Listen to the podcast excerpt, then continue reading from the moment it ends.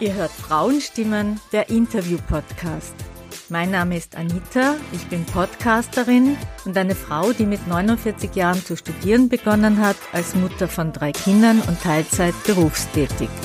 In diesem Podcast geht es um Vorbilder im Berufs- und Lebensalltag, um Expertinnenwissen und um das Thema Gleichstellung in der Gesellschaft. Ich spreche heute mit einer österreichischen Kabarettistin, die in ihrem Kabarett viel Platz für Feminismus hat, über ihre Arbeit, über ihr Buch, das sie geschrieben hat und was sie sonst noch alles macht. Herzlich willkommen im Frauenstimmen-Podcast. Nadja, kannst du dich bitte kurz vorstellen? Ich freue mich sehr auf das Gespräch mit dir. Ja, mein Name ist Nadja Malé. Ich bin seit gefühlten 100 Jahren Kabarettistin. Ich glaube, ich habe jetzt eigentlich schon mein 25-jähriges Bühnenjubiläum eigentlich hinter mir und ähm, bin ein Bühnenmensch, schreibe meine Kabarettprogramme selber und bin recht äh, ja vielseitig. Ich habe ein Buch geschrieben und mache CDs und also ja Künstlerin, Eiskünstlerin can be.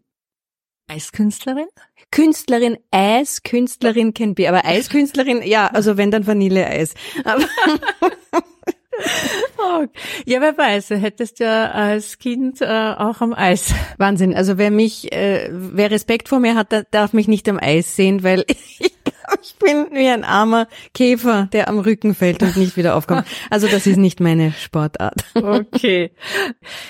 Ich war ja Anfang November bei deinem Kabarett Bussi Bussi. Ich war sehr begeistert davon. Und in der Vorstellung gab es ein Buch zu kaufen danach. Du hast eben ein Buch geschrieben über Selbstliebe und das wollte ich dann unbedingt haben. Und auf diesem Wege beim Kauf und bei der Signierung habe ich dich ganz spontan gefragt, ob du in meinen Podcast kommst und du hast ja gesagt, was mich total gefreut hat. Wir sehen ja oft nur ein Produkt, ein Kabarettabend oder dein Buch oder äh, erleben ein Coaching mit dir. Aber bei meiner Recherche habe ich das Gefühl gehabt, du arbeitest rund um die Uhr. Äh, hast du überhaupt noch Zeit für Familie oder Freundinnen oder Freunde oder einfach nur mal fürs Nichtstun? Äh, mein Geheimnis ist, ich mache mein Management selber. Ich organisiere mein gesamtes Leben selber. Ja, ich mache sehr viel, aber ich achte sehr darauf, dass ich genug Zeit habe für äh, auch nicht Arbeit, also für ein Privatleben. Das, und nachdem ich mein Management selber mache, kann ich es mir selber einteilen. Das ist herrlich. Ich bestimme das. Wenn ich sage, ich möchte im Jänner nicht arbeiten, dann arbeite ich im Jänner nicht. Außer es kommt ein unfassbar tolles Angebot, ja. Aber ich bin da recht selbstbestimmt und das ist angenehm. Das ist herrlich, das kann ich mir gut vorstellen. Sprechen wir jetzt über deinen Beruf als Kabarettistin. Wie ist es dazu gekommen, dass du Kabarettistin bist? Was für eine Geschichte gibt es dazu? Was hat dich da, ja, dorthin gebracht? ja. Wenn ich zurückschaue, muss ich selber lachen darüber. Also ich wollte immer Schauspielerin werden. Immer, immer, immer. Ich habe eine Schauspielausbildung gemacht. Das war am Graumann Theater. Ein kleines Theater im Erd Du kenn ich, kenn ich. Du? Ja, ich war dort. Ich habe dort den Nivarani gesehen. Der Schau. hat dort gestartet. Genau das waren dort. seine ersten Dinge. Genau dort war ich als kleine 18-jährige äh, Nadja, die eben auf die Bühne des Lebens wollte und am Graumann-Theater wurde ja nur Komödie und Kabarett gespielt. Mhm. Und offenbar hat das Leben mich schon ganz richtig dort äh, platziert. Ich habe übrigens im ersten Theaterstück, äh, das dann Nirvarani inszeniert hat, mitgespielt. Das ah. war ein Dario Fo. Also als ganz als, als junge äh, Schauspielschülerin. Sehr gut. Und ich habe dann dort auch angefangen, bei den Kabarettabenden mitzumachen, weil irgendwie ich und alle anderen gemerkt haben, hm, das ist ja voll was für die Nadia, die hat eine Begabung dafür und eine Begeisterung. Und dort habe ich mir gedacht, hui, das ist aber wirklich meins. Ich habe mich zwar als Medea und Ophelia gesehen auf der Bühne, aber irgendwie auch, na, org, das ist ja viel mehr meins und habe dann mit 24 ein Kabarettduo gegründet. Wir waren ein, ein Frauenkabarettduo mit Valerie Bolzano, Eval Bolzano und Malé.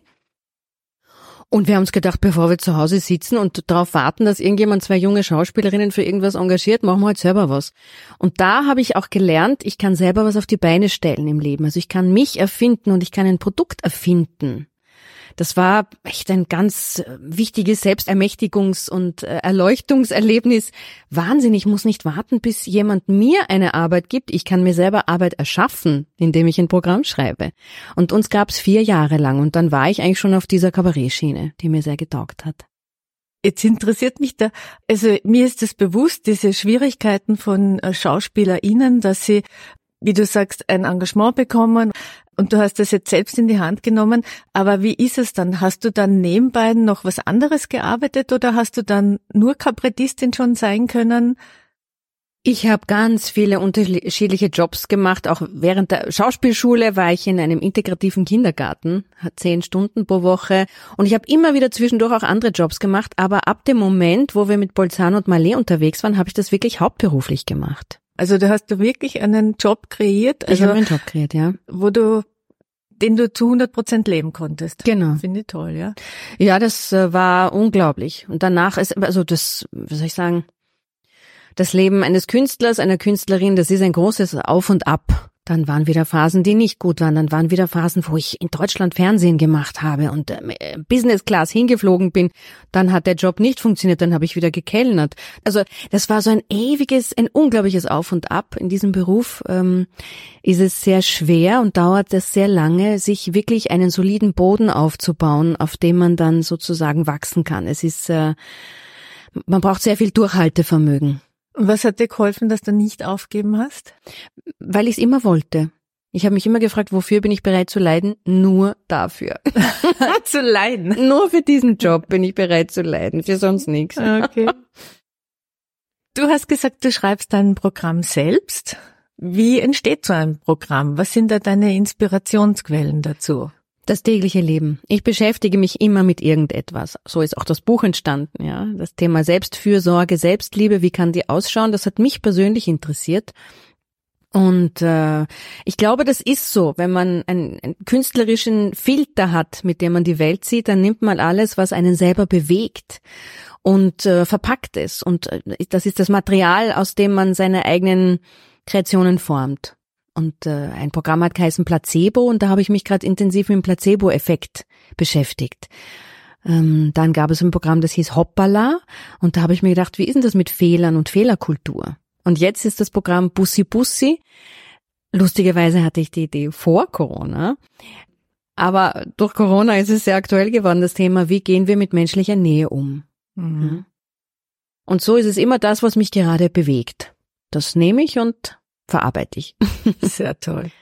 Wenn wir jetzt zu Feminismus im Kabarett gehen, in meinem Podcast geht es ja um Feminismus und Gleichberechtigung. Und jetzt hat mich interessiert, wie ist da so die Verteilung in Österreich unter den KabarettistInnen? Ich habe dann eine Seite gefunden, Kabarettisten und Künstler in Österreich, nicht gegendert. Mhm. Zuerst habe ich nur grob gezählt und dann wollte ich es genau wissen und auf der Seite sind 23 Frauen und 99 Männer abgebildet. Oh. Ja. Und dann sind noch acht Duos, also Mann und Frau, 19 äh, Männer-Duos und ein Frauentrio. Es ist auf jeden Fall ein ziemliches Ungleichgewicht. Worauf ist das zurückzuführen, deiner Meinung nach? Das ist so spannend, weil ich bin vor 25 Jahren genau das gleiche gefragt worden. Und wenn man mir mit 25 gesagt hätte, du wirst in 25 Jahren die gleiche geschissene Frage gestellt bekommen. Hätte ich gesagt, bitte, na, das, das, die Welt verändert sich und es ist alles im Aufbruch. So, jetzt bin ich 51 und ich bekomme in jedem einzelnen Interview immer noch diese Frage gestellt und zu Recht. Und natürlich habe ich äh, mir verschiedene Antworten zusammengezimmert und ich versuche sie aber immer zu aktualisieren. Wenn du mich heute fragst, ich würde sagen, lass uns doch das Augenmerk wegnehmen, wie das, wie soll ich sagen, wie das Verhältnis ist, ob es jetzt weniger oder mehr sind. Vielleicht können wir uns da entspannen, weil es muss nicht in jeder Branche gleich viele Männer und Frauen geben. Das muss einfach nicht sein. Ja? Die Frage ist eher, diese 23 Frauen, haben die Platz? Werden die gesehen? Haben die die gleichen Chancen? Ich glaube, das ist die Frage. Ob es jetzt 23 oder 29, 74 oder 99 zu 99 ist, da muss man sich jetzt entspannen, weil vielleicht hat dieser Beruf Eigenschaften, die für Frauen wirklich nicht optimal sind. Wenn man zum Beispiel eine Familie gründen will, ist der Beruf ein Albtraum. Außer man hat wirklich ein unfassbar gutes ähm, Netz und Partnerschaft und Familie rundherum. Ja, der Beruf ist besonders fordernd und ähm, hat keine Struktur, keine regelmäßige. Ja, das heißt, vielleicht ist dieser Beruf tatsächlich einfach so, dass es den Männern leichter fällt. Aber nicht, weil sie besser sind, sondern weil der Beruf so strukturiert ist. Es geht nur darum, wenn eine Frau in diesen Beruf einsteigen will, hat sie die gleichen Möglichkeiten wie ein Mann. Eigentlich ist das die Frage. Also wird sie benachteiligt, weil sie Frau ist. Weil jeder, auch jeder Mann hat's schwer in dem Beruf. Der Beruf ist einfach hart. Und wenn wir sagen, es braucht mehr Ärztinnen, dann muss man umgekehrt vielleicht auch bedenken, dann braucht es auch mehr Männer im Kindergarten. Also ja.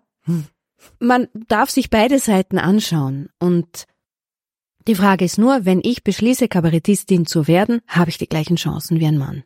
Und hast du sie? Ich finde nicht. Ich hm. finde, man hat nicht die gleichen Chancen. Und das beobachte ich, das weiß ich aus eigener Erfahrung. Und ich glaube, wenn wir von Patriarchat reden, das ist ja so tricky, weil das ist ja eine Struktur und Strukturen sind meistens unbewusst. Wir sehen sie nicht, die sind unsichtbar und unbewusst. Deswegen so wahnsinnig schwer zu verändern. Das ist so Klassiker, so es, ja. der Fisch im Wasser. Man fragt ihn, magst du das Wasser? Und er sagt, was ist Wasser? Ich weiß es nicht, was es ist. Das ist das, was halt ist. Das war selbstverständlich, indem ich halt schwimme. Und so schwimmen wir im Patriarchat. Mhm. Und auch wir Frauen und Männer, wir haben das unbewusst, die Strukturen. Ja? Das heißt, es ist ganz viel Aufklärungs- und Bewusstseinsarbeit. Ähm, wenn mich ein jemand anmoderiert und quasi indirekt oder direkt sogar sagt, ähm, jetzt haben wir mal eine Frau genommen und möchten Frauen auch einmal eine Chance geben und obwohl sie eine Frau ist, ist sie wirklich lustig, Vielleicht hat er das Gefühl, er macht eine freundliche Anmoderation, aber er sagt eigentlich was Frauenfeindliches. Ja, genau. Insofern, es fehlt an Bewusstheit und an, ähm, ja. Ja. Ich glaube, daran liegt's. Also vieles ist nicht, es sitzen jetzt nicht zehn Männer zusammen und reiben sich die Hände und sagen, haha, wir machen den Frauen das Leben schwer. Es sind unbewusste Strukturen, äh, die mit uns machen, was sie wollen. Und es braucht beide Männer und Frauen, um aus diesen Strukturen auszusteigen. Ja, genau. Und äh, auch die Bühne, die, die spiegelt natürlich eine soziale Ungleichheit wider. Natürlich ist das, die Bühne ein Spiegel für das, was in der Gesellschaft passiert. Also wundert's mich nicht diese Zahl. Du hast jetzt schon ein paar Fragen beantwortet, die ich noch fragen wollte. Und zwar äh, eben, welche Erfahrungen hast du gemacht, eben als Frau im Kabarett welche Herausforderungen und welche Chancen es gibt. Also eigentlich hast du es angesprochen. Hast du konkret auch ein Beispiel für eine Herausforderung oder eine Chance als Frau im Kabarett? Also Herausforderungen hast du jetzt zum Beispiel gesagt, dass es äh, aufgrund der Strukturen schwieriger ist für Frauen, ähm, als Kabarettistin zu arbeiten. Also wenn wir an den Durchschnittsmenschen denken, denkt man offenbar an einen Mann. Das heißt, es hat offenbar irgendwas Selbstverständliches, wenn ein Mann auf die Bühne geht. Man sagt, aha, da ist ein Mann, hör mir ihm mal zu. Wenn eine Frau auf die Bühne geht, hat sie erstmal zehn Schichten an Vorurteilen, durch die sie sich durchkämpfen muss, äh, bevor man sagt, aha, da steht jetzt ein Mensch und dem hören wir mal zu. Ist in der Gesellschaft offenbar so, ja, und das heißt, da hat man ein Publikum drinnen. Ich glaube, das verbessert sich wirklich, aber man hatte und hat ein Publikum drinnen, ähm, das voller Erwartungen, Projektionen und Vorurteilen Vorurteile ist, ja. Und äh, als Frau muss man sich durch diese Schichten erstmal durchkämpfen, ja. Und als Männer Mannsein ist offenbar etwas Selbstverständlicheres im Status. Und ähm, ich habe das auch in meinem Buch erwähnt. Ich habe mal meinen Techniker, mit dem ich äh, seit zehn Jahren unterwegs bin. Man macht Licht und Ton, macht Tourbegleitung. Und ich habe ihn, irgendwann bin ich auf die Idee gekommen, ihn zu fragen, du, du bist doch in den Pausen oft da im Publikumsraum und in Ding und so. Was sagen denn die Leute eigentlich? Du bist ja eigentlich da so wie, äh, ja, so ein, ein Mäuschen, das dazuhören kann. Und dann hat er mal kurz überlegt und hat gesagt, ja, also sehr gutes Feedback, die Leute sind happy und glücklich, das will man hören als Kabarettistin, man will die Leute glücklich machen. Und dann hat er gesagt, es gibt einen Satz, den höre ich fast an jedem Abend Und ich habe mich schon gefreut, was das für ein Satz sein könnte. Und dann hat er den Satz gesagt, äh, dass er von den Leuten oft hört, für eine Frau ist die wirklich lustig. Und ich bin aus den Socken gefallen, wie er das gesagt hat, weil das in meinem Kopf nicht mehr vorkommt. Ich mache diese Unterscheidungen nicht, aber das Publikum offenbar schon. Und das liegt auch daran, dass sehr wenige lustige Frauen sichtbar waren in den letzten Jahrzehnten. Und wenn etwas nicht sichtbar ist, kommt es für uns nicht vor. Hm? Mhm. Und dann sind wir überrascht. Ja, ah, ein weißes Eichhörnchen. Es gibt Albino-Eichhörnchen, habe ich nicht gewusst, weil man es nirgends sieht. Also ich möchte bitte Kabarettisten nicht mit Albino-Eichhörnchen sagen. Aber wenn wir etwas nicht sehen, wenn es etwas, wenn etwas nicht selbstverständlich ist, na, no, na, wundern wir uns und kommt es äh, in unserer Vorstellungswelt nicht vor. Das heißt, offenbar haben wir wenige Vorbilder an lustigen Frauen, ja, dass, dass man sagt, das ist selbstverständlich. So. Ja, das ist wirklich so spannend, wenn wir, wenn wir sagen, das Wort Arzt dann denken wir automatisch an einen Mann im weißen Kittel. Ja, ja. Das heißt, natürlich sind wir, haben wir alle unbewusst programmierte Bilder. Ja? So ist es. Deswegen ist ja Gendern auch so wichtig, meiner Meinung nach. Vorhin, wie ich da gesagt habe, die Seite, die ich gefunden habe, Kabarettisten und Künstler in Österreich. Äh, wie ist es eigentlich unter den Kolleginnen? Wie ist es da mit den Gendern? Ach, ich glaube, das ist recht flexibel. Ich mache, ich sag gern äh, Kabarettisten und Kabarettistinnen. Also ich verwende, ich persönlich mag, ich nehme die Zeit. Ich finde es auch nicht schlimm, dass ich einfach beide erwähne. Hm. Wie es generell ist, weiß ich nicht. Ich glaube, das macht jeder so, wie er will. Und manche sind natürlich hardcore gegen Gendern. Auch ich versuche mich da nicht aufzureiben. Also Sprache schafft Wirklichkeit, das weiß man. Da muss man eigentlich überhaupt nicht mehr diskutieren darüber. Aber es wird immer jemanden geben, der sich dagegen stellt. Und das ist ein super spannendes Thema. Ähm, warum Gendern und warum Feminismus und feministische Themen so großen Widerstand auslösen können und so polarisieren können. Und das sind immer die Themen, die große ähm, verdeckte Emotionen berühren, so wie zum Beispiel Schuld oder sich schämen. Weil stell dir mal vor, bei dem Thema kommst du drauf, dass vielleicht du selber dich nicht korrekt verhältst an der einen oder anderen Stelle. Vielleicht kommst du dadurch drauf und wird dir bewusst, oh je, vielleicht habe ich, vielleicht habe ich selber einen kleinen Rassisten in mir oder einen, eine Ausgrenzerin. Und das ist unangenehm. Und deswegen will man das Thema nicht in der Tiefe beleuchten. Ja, das hat was. ja. In deinem Kabarett Bussi Bussi gehst du ja sehr viel auf feministische Themen ein. Also ich habe wirklich zerkugelt vor Lachen und es war interessant. Beobachte gerne und habe gesehen rundherum, wie die Leute so reagieren. Und im Publikum waren auch Menschen, wo, wo ich mir denke, die interessieren sich nicht so viel für Feminismus, aber die haben das wirklich nehmen können. Mhm. Da war zum Beispiel das Beispiel mit dem Mithelfen. Und da hat man so richtig gemerkt, wie sie ein paar am Schlips getroffen gefühlt haben. Also sozusagen im Haushalt dieses Mithelfen der Männer. Warum ist es dir wichtig, eben gerade diese Themen in deinem Programm zu zeigen? Ich bin eine Frau, ich spreche aus einer Frauenerfahrungswelt. Das ist ganz normal. Und zu meinem Publikum möchte ich sagen, ich glaube an das Gesetz der Resonanz. Also mein Publikum, das wird nicht zu mir kommen, äh, wenn ich nicht etwas zu geben hätte, was sie nehmen wollen. Und ich finde, ich muss meinem Publikum ein Kompliment aussprechen. Ich habe wirklich tolles Publikum. Ich habe sehr niveauvolles Publikum, das sehr intelligent ist und mitdenken will. Weil sonst kommt man nicht zu mir. Sonst setzt man sich nicht zu mir ins Kabarett, wenn man sich nur berieseln lassen möchte. Und ich glaube, nach den vielen Jahren, wo ich jetzt mit Solo-Kabarett, das sind jetzt, äh, hui, das sind ähm, 15 Jahre. 15 Jahre, ja. 2007 habe ich das erste Soloprogramm gemacht. Also wer mich kennt, weiß, was er kriegt bei mir und äh, will genau das. Ja, und ich schätze das wirklich sehr.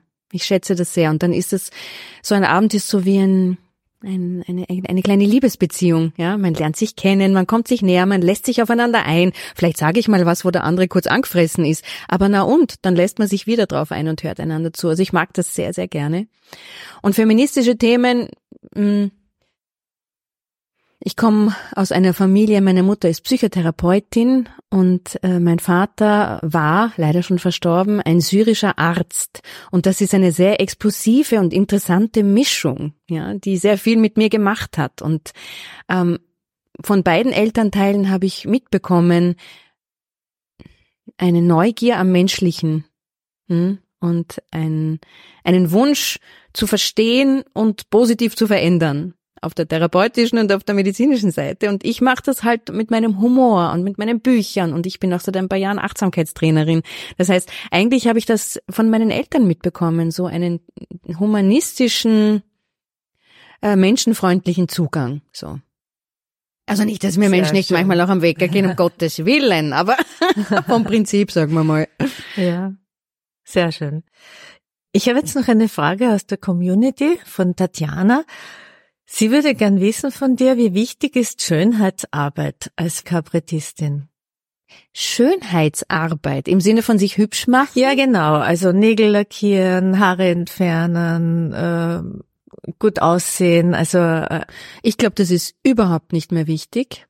War früher viel wichtiger, weil Frauen immer aufs Äußere reduziert wurden und werden. Aber jetzt, ich sehe, also nichts dagegen. Ich mache das selber. Ich schminke mich sehr gerne. Ich, ich äh, mache gern Schönheitsarbeit, ja. Ich mache das aber tatsächlich, wenn ich überlege, auch wenn ich allein zu Hause bin. Ich mache das für mich. Ich fühle mich so gut. Ich mache es aber nicht nur für mich. Ich mache es natürlich auch, ja, ich belüge mich da nicht selber, für die Außenwelt. Und ich schätze das, wenn sich jemand pflegt, weil das bedeutet, ich achte auf mich, ich achte mich. Und ich finde aber heutzutage die jungen Frauen, die auf die Bühne gehen, ich beobachte, die Haare fliegen in alle Richtungen, kaum jemand schminkt sich mehr und man zieht sich die ausgelatschtesten äh, T-Shirts an und das funktioniert aber auch, weil auch das ist ein Statement. Ich zeige mich so, wie ich bin. Und ich habe die freie Wahl zu entscheiden, ob ich Lippenstift draufgebe oder nicht. Und darum geht's. Es ist nicht zu bewerten, ob das jemand macht oder nicht, sondern zu respektieren, ich möchte Lippenstift draufgeben, ich nicht. Ändert nichts daran, ob man eine gute Künstlerin ist. Also, ich möchte auch da irgendwie uns Frauen einladen, nicht so deftig zu bewerten, ja, und nicht überall, also das meine ich jetzt nicht die Tatjana, das war eine ganz neutrale Frage, ja, sondern generell, ah, die schminkt sich nicht, das bedeutet Doppelpunkt das und das und das. Ah, die schminkt sich, das bedeutet Doppelpunkt das und das und das. Dass man sich da ein bisschen entspannt, sondern es geht eigentlich auch im Feminismus dazu, mehr Auswahlmöglichkeiten zu haben, wie man sein Leben gestalten will. Ja, klingt gut. Es wird jetzt oft thematisiert, dass Frauen, Schauspielerinnen, wenn sie älter sind, äh, keine guten Rollen mehr bekommen. Wie ist es im Kabarett? Du schreibst dein Programm selber. Wenn ich so anschaue, die Kabarettlandschaft, äh, Lukas Resetaritz, der ist 76, Andreas Witter, ist 67. Ich hoffe, das stimmt. Ich habe gerade vorhin nachgeschaut. Und die beiden stehen noch immer auf der Bühne. Siehst du dich mit diesem Alter auch noch auf der Bühne? Da sprichst du was an, was ich mich selber frage. Und ich suche selber in mir Referenzen und Vorbilder. Ich finde sie nicht. Ich finde sie nicht. Das heißt, ich weiß es nicht. Ich nehme im Moment, ich weiß nicht, ob dies eine Zeitqualität ist, ich nehme im Moment ähm, die Jahre und die Lebensphasen so, wie sie kommen. Und ich habe das Gefühl, es verändert sich unglaublich schnell, unglaublich viel. Das heißt, ich weiß es nicht, ich kann es nicht sagen. Ich mache ein Programm, wenn ich fühle, dass das nächste Programm ansteht. Und ich würde mir jetzt auch äh, leisten können, in jeglicher Hinsicht, mal jetzt nicht das nächste Programm nachzuschießen. Ich muss innerlich spüren, ich will das und ich habe was zu sagen. Aber wie mein Leben weitergeht, ganz ehrlich, Ich weiß es nicht. Ich sehe mich nicht so lange auf der Bühne stehen. Andererseits eine andere Stimme in mir, wir haben ja alle Persönlichkeitsanteile, die sagt, Nadja, das wirst du doch nicht überleben ohne Bühne. Das geht doch nicht. Also, ich weiß es nicht. Ähm, ich werde es spüren, wenn es soweit ist. Aber ja. es ist tatsächlich, ich bin jetzt 51, es ist ein Thema geworden, als Künstlerin älter auf der Bühne zu werden. Das ist ganz spannend. Ja, das ist. Du könntest ein Role Model werden. Ich hoffe, dass ich es äh, immer schon war und äh, für viele Frauen auch bin. Das hoffe ich sehr. Aber das, das muss man ganz ehrlich sagen, das erfordert wahnsinnig viel Arbeit an sich selber. Und das ist ganz schön anstrengend. Mhm, ja, das glaube ich. Aber das machst du ja denke ich, weil du, wie du gesagt hast, du bist Achtsamkeitstrainerin und du hast ein Buch geschrieben über Selbstliebe. Es heißt, ich liebe mich, ich liebe mich nicht, wie ich mir selbst die beste Freundin bin. Ich habe mir eben dieses Buch gekauft. Es ist sehr humorvoll geschrieben, na eh klar, sehr aufbauend geschrieben. Es ist auch ein so ein Selbsthilfebuch, würde ja. ich sagen, ja. Und durch Übungen, die du in dem Buch bietest, finde ich, die zeigen so viel positive Seiten des Lebens auf. Also, wenn ich darf, eine Übung, und zwar die Übung mit der Emotionstabelle. Äh, da hast du so einen Streifen in verschiedenen Farben, Regenbogenfarben, und man soll die Augen zumachen, also und dann auf dem Streifen hin und her fahren und bei der Farbe, wo man stehen bleibt, äh, die hat eine Emotion zugeordnet. Bei mir war das die Farbe Grün und die Emotion war, die Bedeutung war Dankbarkeit. Und dann soll man eine Minute die Augen zumachen und über das Wort Dankbarkeit nachdenken. Und nach der Minute habe ich die Augen aufgemacht und habe gestrahlt von einem Ohr zum anderen. Mhm. Und das ist wirklich so eine einfache, tolle Übung, um in ein gutes Gefühl zu kommen. Was war der Grund, dieses Buch zu schreiben? Also ganz ehrlich, die ähm die Verlagschefin von Styria hat Scouting gemacht offenbar und hat mich angeschrieben, ob ich ein Buch schreiben will. Es war für mich wie ein Wunder, weil ich wollte unglaublich gerne ein Buch schreiben, aber das war jetzt nichts, wo ich sage, äh, jetzt gehe ich den Weg, sondern das ist zum, das Leben hat dieses Angebot an mich gestellt. Das war unglaublich. Ich habe sofort ja gesagt und das Thema war auch schnell da.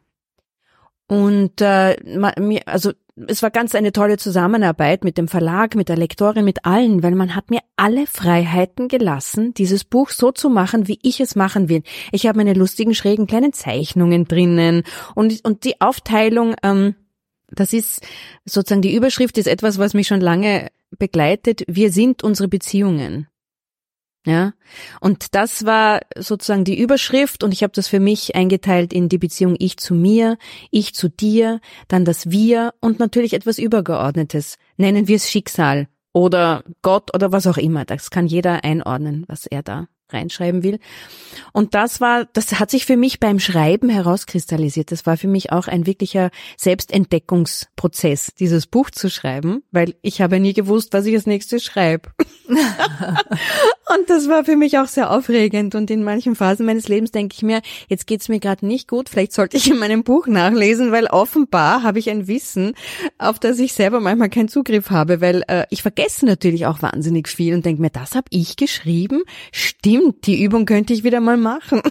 Ja, das ist das Interessante. Das ist mir auch bekannt, weil ich habe auch viele Ausbildungen und dass dieses Aha-Erleben ist, ah ja, das hast du ja eh schon gewusst. Wieso ist das wieder weg, ja? Bei einer anderen Übung, die auch in dem Buch noch ist, da soll man Songs den Freundinnen zuordnen. Mhm. Das ist auch total cool. Da habe ich festgestellt, bei mir fehlt ein bisschen Let's Dance. Schau. Aber das kann auch mit dem Alter zu tun haben oder mit dem Mangel an coolen Lokalen. Ich muss sagen, in unserem Alter das gibt es wirklich nicht viele tolle Lokale in Wien. Aber meine Frage ist jetzt, warum ist die Beziehung zu sich selbst so wichtig? Weil sie, wie soll ich sagen? Ich, ich sage immer das erste Bild, was mir kommt, weil sie das Trampolin ist, von dem aus du in die Welt hineinspringst.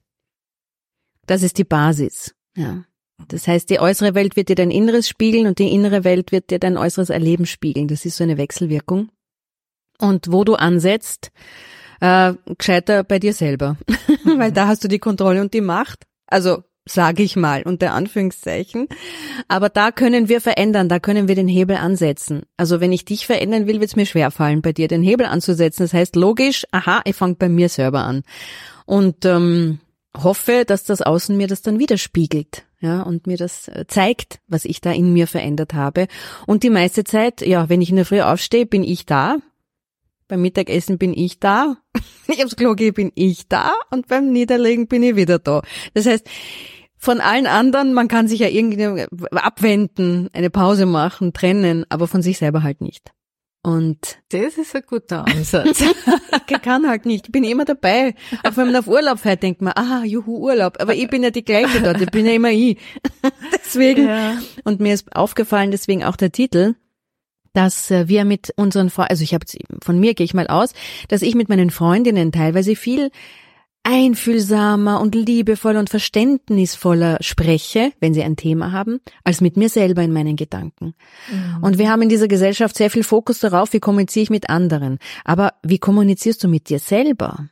Ja, in deinen eigenen Selbstgesprächen. Und ähm, ich bin jetzt ein großes Mädel, ich bin 51 und wir dürfen wirklich irgendwann einmal nachschauen, wirklich in der Tiefe nachschauen, was wir da äh, verzapfen im Leben. Weil wir werden immer ernten, was wir sehen. Mhm. Ja. Da hätte ich gerade ein Beispiel. Und zwar, das würde mich jetzt interessieren. Jetzt im Punkto Selbstliebe. Du zitierst in deinem Buch den Immanuel Kant. Behandle andere so, wie du selbst behandelt werden möchtest. Über ein Theater und es war an der Garderobe, die ähm, Leute haben alle gedrängt und der Herr hinter mir hat mir ständig seinen Ellbogen in den Rücken ge wirklich gestoßen. Und dann habe ich mich umgedreht irgendwann und habe ganz freundlich gesagt, äh, auch wenn Sie noch so viel stoßen, es geht nicht schneller, ja. Und er sagt drauf, doch und hat weitergestoßen. Ich hab, der war da ziemlich baff. Was hättest du da für eine Lösung? Ich meine, die eine wäre früher kommen, dann sind nicht so viele Leute an der Garderobe, das ist mir eh klar, aber äh, war halt nicht so. Was, was wäre da eine gute Lösung? Weil ich habe dann natürlich eine schlechte Laune gehabt, sie ist dann eh vergangen, aber irgendwie war es so schade. Äh, es, äh, also du bist in der Garderobenschlange gestanden ja. und er hat hinter dir geschubst. Ja. Okay. Also, ich kann nur Möglichkeiten anbieten. Ja, und du kannst schauen, ah, schau, die passt für mich oder die nicht, weil es gibt nicht eine Antwort. Ja, ja. Also, es gibt die Möglichkeit, ihn anzuschnauzen. Ja, die das gibt's. wollte ich nicht. Das, ja. Aber es gibt die Möglichkeit. Und mhm. es gibt auch einen Teil in einem selber, dass wir lernen dürfen, wenn jemand meine Grenze überschreitet, dass ich dem das ganz klar zeige. Wenn ich es nicht ganz klar zeige, wird er das nicht erkennen. Mhm. Das heißt, es gibt Menschen, so wie diesen Herrn, wenn man dem freundlich und sanft die Grenze aufzeigt, versteht er das nicht. Mhm. Das heißt, du könntest in dir einen Teil aktivieren, ja, der mutig ist und der sich vielleicht komisch anfühlt für dich. Vielleicht ist das für dich aggressiv. Für ihn ist es ein ganz normaler Ton und er kapiert, hoppala, ich habe eine Grenze überschritten. Ja? Oder du, zum Beispiel das, also einfach mehr Klarheit und mehr Schärfe und mehr Aggression hineinlegen. Ja? Oder du gehst total ins Opfer. Ja, du sagst, das Na, ist so. Okay, gut. Fall. Zweite Möglichkeit ist abgelehnt, passt. Dritte Möglichkeit mit Humor. So wie du es gemacht hast, ja. aber noch mehr mit Humor. Ja, also ja. keine Ahnung, dass du sagst, suchen Sie Nähe oder was ist das? Ist das ein Angebot oder glaub, wollen Sie auch noch kuscheln? Kommen Sie her. So. Ja, also das heißt, man kann noch sozusagen, das ist auch eine Taktik, äh, etwas, was da ist, vergrößern und ins Extreme hochblasen. Ja, vielleicht hätte er dann gelacht und seine Frau vielleicht auch. Also möglich, noch eine Möglichkeit, ja. Möglichkeit, die andere Möglichkeit, ich weiß, es war crowded, aber einfach weggehen. Ja. Weggehen. Weggehen oder sich hinter ihn stellen und ihn schubsen. Super. Danke, das sind tolle Lösungen. Aber welche richtig ist, muss man ja, ausprobieren. Klar. Und man weiß auch nie, wenn man was macht, ist es jetzt richtig? Das ja. sieht man an der Reaktion. Ja. Aber das ist das, was ich für mich selber herausgefunden habe. Ich möchte sozusagen meine Palette an Möglichkeiten erweitern. Damit ich ja, äh, die Palette an Möglichkeiten, wer ich bin, wie ich mich verhalten kann, damit ich nicht nie, nur auf Autopilot fahre, weil auf Autopilot haben wir meistens eine Möglichkeit zu reagieren. Mhm. Mhm. Aber wenn ich kurz nachdenke und mir bewusst mache, ich habe mehrere Möglichkeiten, habe ich die. Super, ganz toll. Woher kommt deine positive Einstellung zum Leben? Ich habe selber sehr viel Mühsames erlebt, muss ich ganz ehrlich sagen. Sehr viele schwierige Situationen. Und ich habe gelernt, ich will aber glücklich sein trotzdem. Ich will das. Ich will mich nicht kaputt machen lassen. Und dann muss man den Arsch zusammenkneifen und nach, äh, nach Lösungen suchen. Und das habe ich immer und immer wieder getan. Ja, also ich möchte daran glauben, selbst wenn ich gerade im Tal der Tränen bin ähm, oder eine akute Situation habe, ich möchte daran glauben. Ich entscheide mich daran zu glauben. Ich habe die Ressourcen im Hier und Jetzt, die ich brauche, um durchzugehen. Und am Ende macht es mich stärker. Und mir ist wurscht, ob das stimmt oder nicht stimmt der Glaube daran ist so wie ein Leuchtturm, der mir hilft, durchzugehen, ja, weil ich war schon in einigen Situationen in meinem Leben, wo ich gedacht habe, aha, das ist dunkel, jetzt weiß ich nicht, wo das Licht, der Lichtschalter ist. Weiß ich jetzt gerade nicht, wo der ist. Und ich habe gesucht, bis ich ihn gefunden habe. Mhm. Sehr schön. Sehr cool.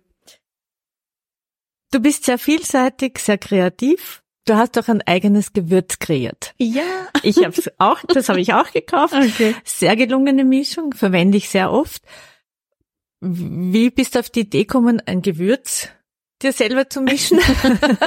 das war eigentlich, ähm, also ich heiße ja Nadia Malé, mhm. aber Malé ist eigentlich ein syrischer Name. Mein Vater kommt aus Damaskus, aus Syrien und eigentlich wird es Maleh ausgesprochen und Maleh heißt salzig. Milch ist Salz und Malech ist etwas, was salzig ist.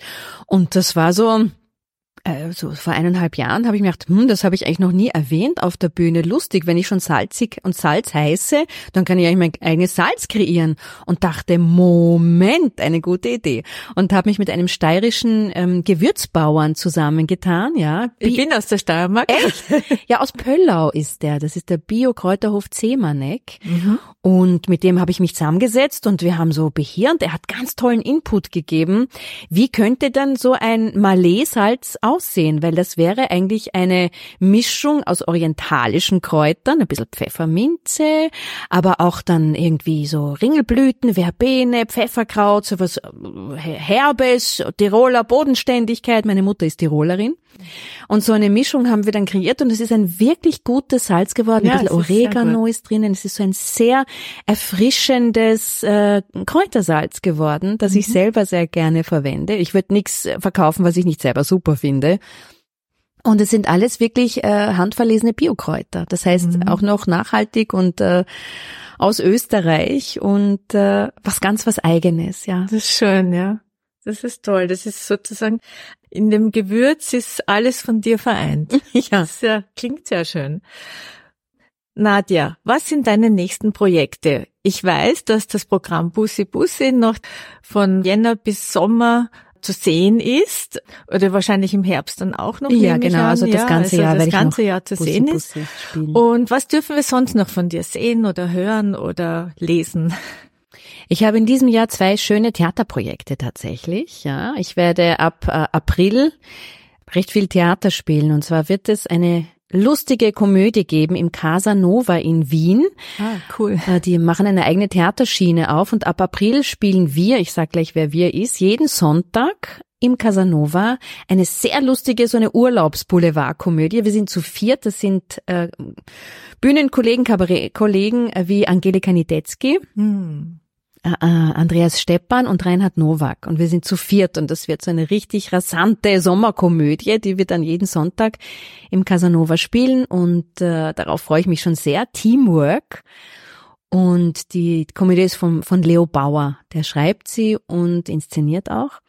Und ich freue mich, dass ich wieder Sommertheater spiele bei den äh, Stock, in Stockerau, werde ich bei ah. den Sommerfestspielen einen äh, Goldoni mit bei einem Goldoni mitspielen. Also richtig Theater. Das heißt, es wird ein Theater, ja. Schau an. Also ja. Schauspiel. Ja, mehr Schauspiel wieder jetzt. Ja, also die Super. schauspielerische Seite will wieder mehr gelebt werden. Ja. ja. wunderbar. Dann freuen wir uns darauf. Das Interview ist jetzt langsam am Ende und zum Abschluss gibt's noch einen Wordrap, Mhm. einen feministischen Wordrap. Bist du bereit? Yes. Eine kurze Antwort Okay. jeweils. Feminismus bedeutet für dich Mm, Ein wichtiges Thema, wo wir alle hinschauen sollten. Frau sein heißt für dich? Ich kenne nichts anderes, also das, was ich halt bin. Ich weiß nicht, wie es ist, ein Mann zu sein, ich bin nur eine Frau. Gleichberechtigt fühle ich mich, wenn? Wenn ich mich frei fühle. Ein feministisches Vorbild ist? Meine Mutter. Wenn du einen Tag Frauenministerin sein kannst, dann? Oh Gott, dann verkrieche ich mich im Bett, weil ich glaube, das wäre furchtbar. Ich glaube, das wäre ein irrsinnig frustrierender Tag. Ui. Hebe ich nicht ab. Was würdest du deinem elfjährigen Ich heute gerne sagen?